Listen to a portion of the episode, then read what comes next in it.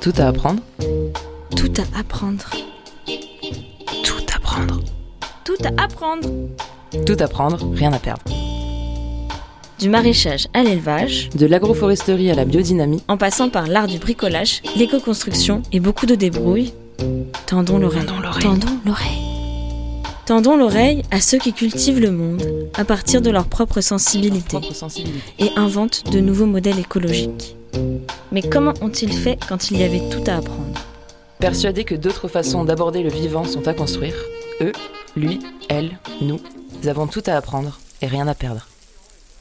Tout à apprendre? Et rien à perdre.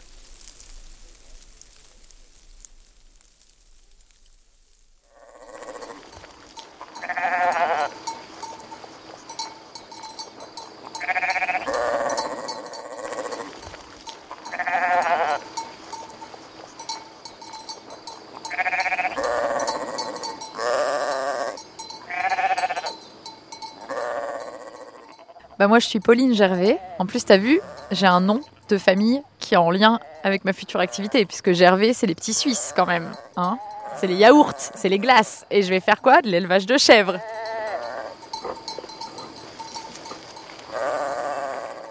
Je suis dans un centre de formation pour euh, monter un projet d'élevage caprin, donc euh, élever des chèvres, transformer du fromage et les élever le plus possible en cohérence avec euh, un environnement qui est les, collines du coin, les jolies collines qu'on a tout autour de Marseille et dans les villages alentours, sur lesquels poussent des trucs très secs qui font que des fois il y a des incendies qui démarrent et que les chèvres peuvent manger et travailler pour prévenir ces incendies.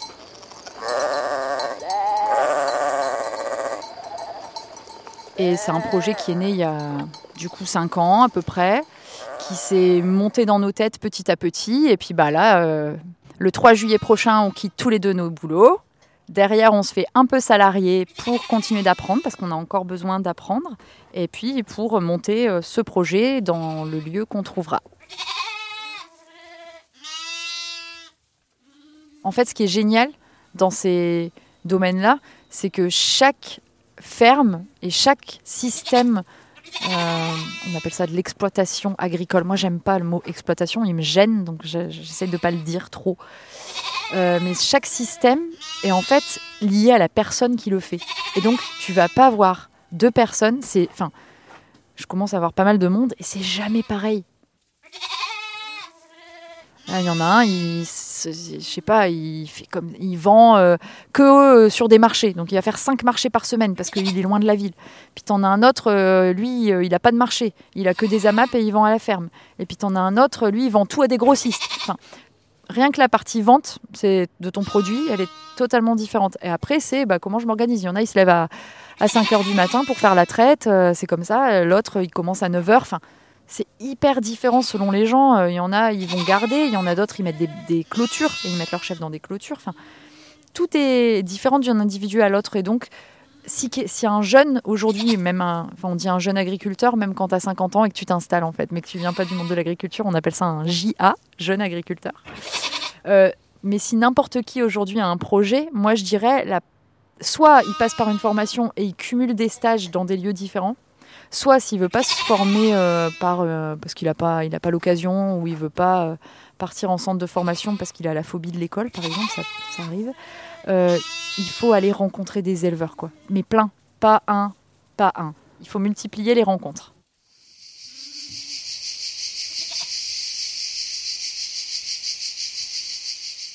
Mon projet, c'est d'élever des chèvres du Rove euh, dans la région. Ce mode d'élevage qui est vraiment typique d'ici, qui est euh, euh, tu sors tes chèvres tous les jours dans, la colline pour aller les faire manger et tu reviens le soir en bergerie.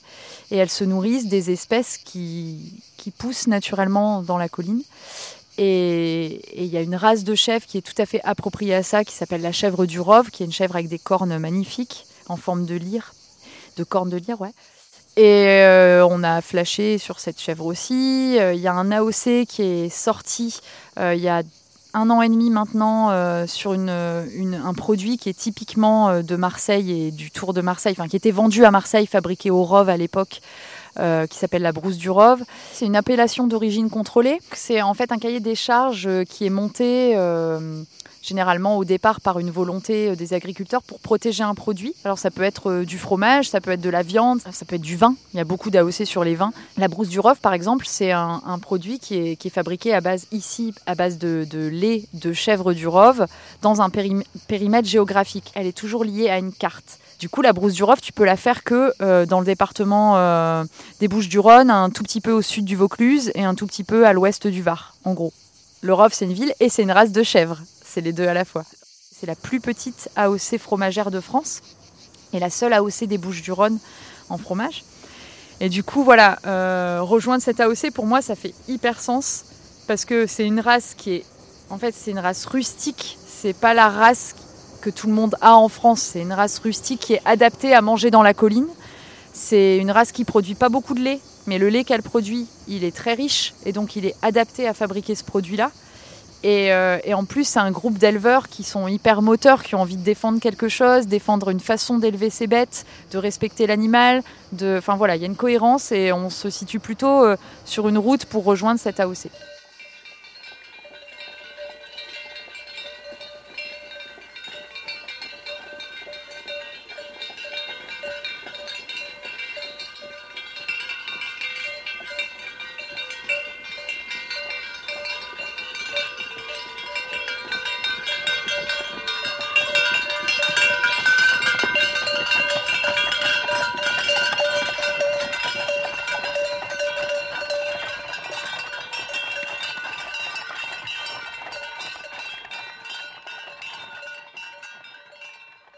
Moi, j'avais besoin de faire une formation. J'ai besoin d'apprendre. C'est pas, j'ai jamais appris là-dedans. Euh, je sais pas, quand je suis arrivée à la radio, j'ai appris le son petit à petit, mais je venais du milieu culturel, donc j'étais pas perdue. Là, le milieu agricole, j'ai zéro. Euh, bon, mon compagnon travaille un peu dedans, mais quand même, c'est un peu limite. Sur l'élevage, lui, il a, il a eu qu'une personne chez qui il a appris. Et on ne sait pas si cette personne, euh, elle sait tout, tu vois. Et donc, euh, c'était vraiment, nous, on s'est dit, il nous faut un an de formation à l'un ou à l'autre. Bon, l'idée, c'est que c'était moi qui le fasse. Mais après, il y a des gens qui font pas de formation, qui font, euh, je sais pas, un an de woofing ou qui se font salariés pendant trois ans chez des éleveurs. Et puis un jour, ils ont l'occasion de récupérer une ferme ou... et puis ils y vont, tu vois. nous, c'était important qu'il y ait de la formation moi, j'ai fait beaucoup d'études dans ma vie. Donc, c'est l'étude, c'est un moment aussi où tu as le temps de lire, tu as le temps de. Voilà, tu te cultives sur un domaine que tu maîtrises pas. Et euh, là, par exemple, c'est important pour nous de pas nous installer tout de suite. Bon, déjà parce qu'on n'a pas le lieu. Je ne vais pas vous le cacher. Hein. si on l'avait, peut-être qu'on irait. Mais en même temps, ça tombe bien qu'on n'ait pas le lieu parce qu'on se laisse deux ans pour euh, faire du woofing, euh, aller se faire salarier en service de remplacement. Ça, c'est par exemple quand tu as un éleveur qui est malade ou hop, il appelle le service de remplacement. Est-ce que vous avez quelqu'un pour me remplacer? Voilà. Ou se faire salarier chez un chevrier euh, pour euh, apprendre sa technique de fromage. Bon, là, je rentre euh, d'un stage, chez, de cinq jours de stage chez un éleveur que je, connaissais de réputation et de nom, qui est un ami de l'éleveur chez qui je suis, qui fait pas pareil. Et je reviens le cerveau retourné, quoi. c'est excellent. Du coup, ça me repose plein de questions. J'avais mon modèle et tout. Et puis, non, en fait, peut-être qu'il faut que je me demande ça et ça. C'est génial. Il faut multiplier les rencontres. Pour moi, c'est ça la clé. Multiplier les rencontres.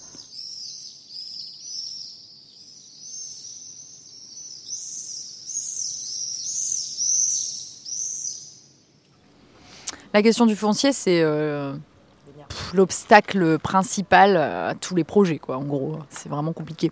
Par exemple, une ferme aujourd'hui, avec un élevage de chèvres, si tu veux rester dans les Bouches du Rhône, tu trouves rien à moins de, je sais pas, 450, 500 000 euros, quoi. C'est, énorme, ouais.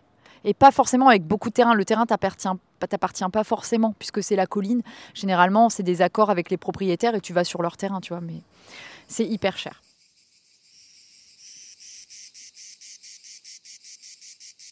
Et donc, nous, on s'est dit, au final, euh, n'ayons pas en tête que le modèle euh, je suis propriétaire de ma ferme, tu vois. N'ayons pas que ce modèle-là en tête. Il y a plein de modèles. Tu peux être locataire, tu peux euh, monter un projet à plusieurs aussi, où chacun a son atelier, où tu mets tous un peu d'argent. Enfin, on s'est dit, soyons totalement open et on verra. Et puis à un moment, en commençant la formation, en commençant à faire mes stages, etc., j'ai j'ai plus, avec Adrien, on a plus précisé ce qu'on voulait. On savait que nous, notre mode, d'élevage, c'était euh, le, pastoralisme, donc emmener les chèvres dans la colline tous les jours, les nourrir. Et donc ça, on s'est rendu compte que ici, ça commence à être recherché euh, par les mairies, par euh, le département, enfin par des collectivités territoriales, parce que en faisant ça, comme je vous disais tout à l'heure, tu fais de la prévention pour les incendies. Parce qu'en fait, quand il y a un incendie qui se déclare dans une forêt, tu vois, typiquement dans le Var, dans les Bouches-du-Rhône, ça arrive quand même assez fréquemment. C'est pas les arbres qui brûlent, c'est les broussailles qui sont en bas des arbres. Et ces broussailles-là, euh, bah, quand c'est des parcelles privées, les gens ont obligation de débroussailler, mais quand c'est des parcelles publiques, enfin, ça coûte de l'argent de faire des broussaillers, c'est difficile à entretenir, euh, voilà, il faut être hyper équipé, puis c'est pas, c'est un peu compliqué. Et les chèvres, elles, ont, elles font un super boulot à ce niveau-là. Quand tu travailles bien, que tu les mènes aux endroits euh, où il faut, elles, euh, elles pâturent juste ce qu'il faut. Enfin, si toi tu les conduis bien, si tu les laisses, elles bouffent tout, tout. Mais si tu les conduis bien, elles vont, elles vont pâturer ce qu'il faut. Et s'il y a un, un, moment, un incendie qui se déclare, bah toi, peut-être tu auras fait une séparation entre deux zones grâce à tes chèvres. Il y aura plus de broussailles dans une zone et du coup l'incendie qui va se déclarer, il va pas se propager de l'autre côté, tu vois. Et donc ça, on a compris que hum, c'était, ça commençait à être recherché, que les gens commençaient à capter que bah, euh, gérer un territoire, c'est aussi euh, travailler euh, avec des acteurs, etc. Du coup, on s'est dit avec Adrien, on va faire un dossier, on va expliquer ce qu'on veut faire, la vision un peu idéale de ce qu'on veut, parce qu'on ne trouvera pas forcément euh, ce truc-là, et on va l'envoyer à notre mairie parce qu'on habite un lieu qui nous plaît et que bah, y a des collines, mais aussi euh, du genre euh, à d'autres, enfin peut-être d'autres mairies, à la métropole Aix-Marseille, au parc naturel régional du, de la Sainte-Baume. Voilà, on va envoyer ce dossier en demandant des rendez-vous et en disant que peut-être que déjà une mairie, un maire, généralement, il sait, si tu lui dis j'ai un projet de ferme, il va se dire ah c'est chouette, ça, va, il va y avoir un produit sur ma mairie, un nouveau, une nouvelle activité. Euh, en plus, il y a ce, truc de la prévention incendie, c'est super. Et peut-être il va se dire ah mais je pense à telle personne euh, qui a, euh, euh, qui a, qui a, je sais pas combien d'hectares et en fait peut-être il veut vendre parce qu'il en fait rien et tu vois, et, tu peux être mis en relation comme ça. Et donc on a fait ça. Et on a reçu une proposition de rendez-vous par deux élus de ma, ma mairie. On y est allé. Et, euh, et, ils nous ont dit, euh, bah nous en fait, ça fait des années qu'on a un projet dans tel secteur. Ils nous ont amenés sur le lieu. C'est assez chouette euh, parce qu'il y a des risques d'incendie vraiment dans ce secteur. Et ce projet, il faut qu'on le monte avec Aix-Marseille. Euh, métropole, à la métropole Aix-Marseille. Et on est chaud parce que votre, projet, votre dossier, il est super. Et voilà. C'est eux qui construisent du coup la chèvrerie. S'il y a un logement, s'il n'y a pas de logement, ça dépend des projets. Et ils construisent tout. Et toi, après, tu es locataire du lieu. Et toi, tu as juste, entre guillemets, hein, à amener ton troupeau, à amener tes installations. Donc, euh, c'est un investissement quand même, mais comme tout montage d'entreprise, quoi. En fait, c'est vu comme ça. C'est une entreprise agricole.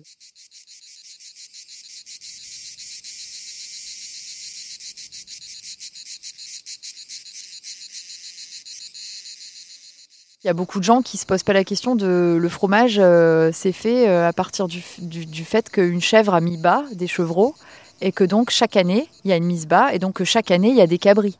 Et qu'est-ce que t'en fais des cabris? C'est le mot provençal, mais ici tout le monde dit cabris. Des petits et petites, des garçons et des filles. Il euh, y a beaucoup de gens qui, qui, qui, se posent jamais cette question-là, en fait. Et tu te dis juste, bah ouais, mais toi, t'es une femme, euh, comment tu fais pour avoir du lait? Bah, t'as eu un bébé. Et si t'as pas de bébé l'année d'après ou dans trois ans, t'auras plus de lait, tu vois. Ça, par exemple, c'est une question euh, qui nous travaille parce que la, la, filière, entre guillemets, agricole pour les cabris, c'est la viande. Hein, clairement, hein, les cabris sont engraissés ça peut être bien fait, ça peut être mal fait, mais sont engraissés pour faire de la viande et c'est un truc euh, dans la tradition provençale qu'on mange à Pâques. C'est le chevreau de Pâques. Ok, mes chèvres, elles vont mettre bas. Le but, c'est d'avoir du lait. Le but, c'est pas forcément d'élever des cabris. Mais si j'élève pas mes cabris, je vais devoir les donner à un engraisseur. Et je sais pas comment lui il travaille. Est-ce qu'il respecte bien mes cabris? Est-ce qu'il les respecte pas? Est-ce qu'il travaille mal avec ce vivant-là ou est-ce qu'il travaille bien avec ce vivant-là? Là, je ne suis pas encore en capacité de répondre puisqu'on n'est pas installé et qu'on n'a pas rencontré euh, le seul engraisseur de toute la région. Mais c'est vrai que c'est une question et du coup, je me dis si je voulais être cohérente par rapport à, à nos valeurs, au fait que voilà, on se, situe paysan et, et on a des valeurs de défense du vivant, il faudrait se dire bah oui, on va faire du lait, Mais oui, on va élever des cabris aussi. Et puis, a un moment, ces cabris-là, on les mènera nous-mêmes à l'abattoir pour que ce soit cohérent et qu'ils soient bien dans leur vie jusqu'au bout de leur vie. Tu vois? Et ça, ça me pose question. Et il y a plein de questions comme ça que j'ai pas encore résolues. Mais c'est pas grave, on les résoudra.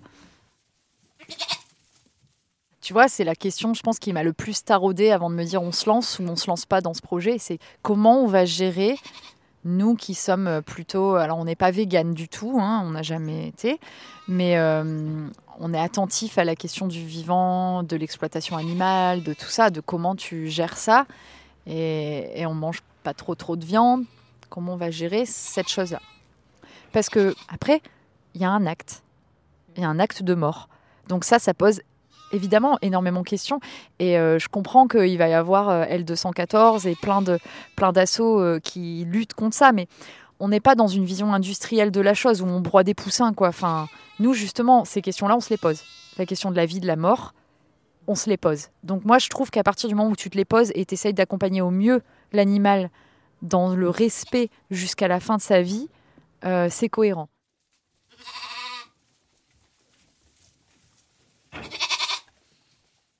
Nous, on veut à la fois produire en cohérence avec là où on sera et donc vendre aux gens de là où, on sera, ça c'est important, mais aussi venir parler de nos produits en ville et venir alimenter l'urbain. Parce que euh, euh, nos produits ils pourraient être faits un petit peu en ville. Il y a des espaces dans Marseille où tu pourrais avoir un troupeau hein, de chèvres, mais euh, quand même pas assez pour tous les Marseillais. Là aujourd'hui, par exemple, sur l'AOC dont je vous parlais, euh, l'appellation d'origine contrôlée Brousse du Rove, la demande est énorme. Euh, C'est hallucinant la demande qu'il y a par rapport à l'offre. Il n'y a que 7 éleveurs qui la font, 7, tu vois. Et c'est une petite AOC. Dans notre projet, il y a aussi tout un volet médiation qu'on voulait au début plus lié à l'animal. Et puis en fait, plus on avance, plus on se dit que ce volet pédagogique, il va être aussi lié au produit.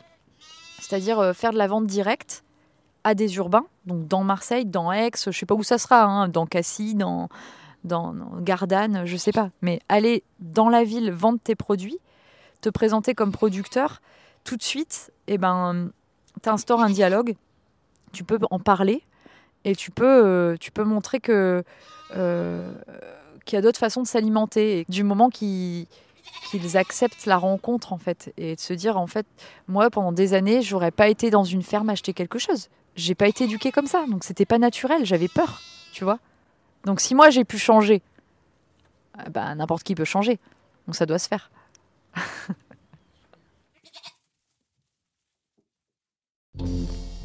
C'était un épisode de la série documentaire Tout à apprendre, Et rien à perdre.